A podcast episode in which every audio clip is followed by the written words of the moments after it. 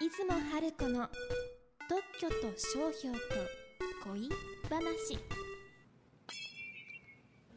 さあ始まりました。特許と商標と恋話。この番組は生まれた時からずっとカープファンの静岡ダン特許事務所の弁理士出雲春子さんが特許や商標を事例を交えながら分かりやすくお話ししていただく番組です。出雲さんよろしくお願いします。はい、よろしくお願いします。えーとですね、15回から18回までの恋話一色のスペシャル楽しかったですよね。えー第10回でカープ坊やの髪が緑色なのはなぜというお話をしましたら情報いただきました。Facebook のお友達からなんですけどね。ありがとうございます。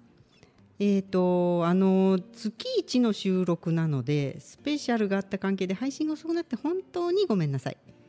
カープ坊やの髪が緑色なのは諸説あるようですがえこちらの方は緑は赤の保護色にあたり赤を引き立てているのではないかというご見解でした。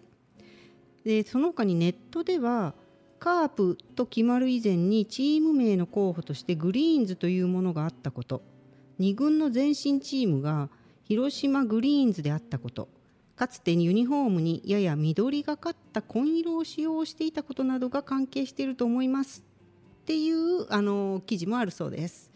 これからもご意見ご質問お待ちしてます。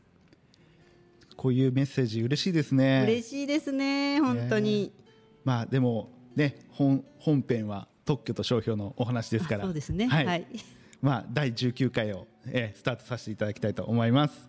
はい第19回目はですね似てる似てないその1ということなんですが、はい。一体どんなお話なんでしょうか？はい、えー、と第12回で、えー誰かが同じ名前や似た名前ですでに商標権を取っていたら自分は商標権を取れない。似てるか似てないかは呼び方見た目どんな印象を持つかの3点から判断します。というお話をしました。はいそこで石滝さんに問題です似てるか似てないかを判断するのは誰でしょうか？そうですね。専門家専門家としか言いようがないんですけど。おなるほど。はい。ほぼ正解？はい。あの実はね特許庁の人特許庁の審査官っていう人なんですね。はいここで第2問。特許庁の人はどんな人になったつもりで似てるか似てないかを決めるのでしょうか？そうですね。やっぱりこう先入観のない消費者の方かなと思います。そうですね。えーと大正解です。えざっくり言うと商標のついている商品やサービスを使う普通の人なんですよ、えー法律では重要者と言っています。普通の人が普通に2つを見比べて似てるよね間違えちゃうよ間違えちゃうよねと思うかどうかなんですよ。はいではさい第3問。普通って何でしょうか？普通一般的みたいなイメージですけど普通ってわからないですね。そうなんですよね。普通とか一般的とか分かんないですよね。そんなのその人その人で違うよねって思いますよね。私もそう思います。だから特許庁はこういう場合は似てますよ。こういう場合は似てませんよ。っていうことをまとめたもの審査基準っていうんですけどそれに従って似てるか似てないかを判断するんです。次回から3回にわたって似てるか似てないか具体的な内容をお話しします。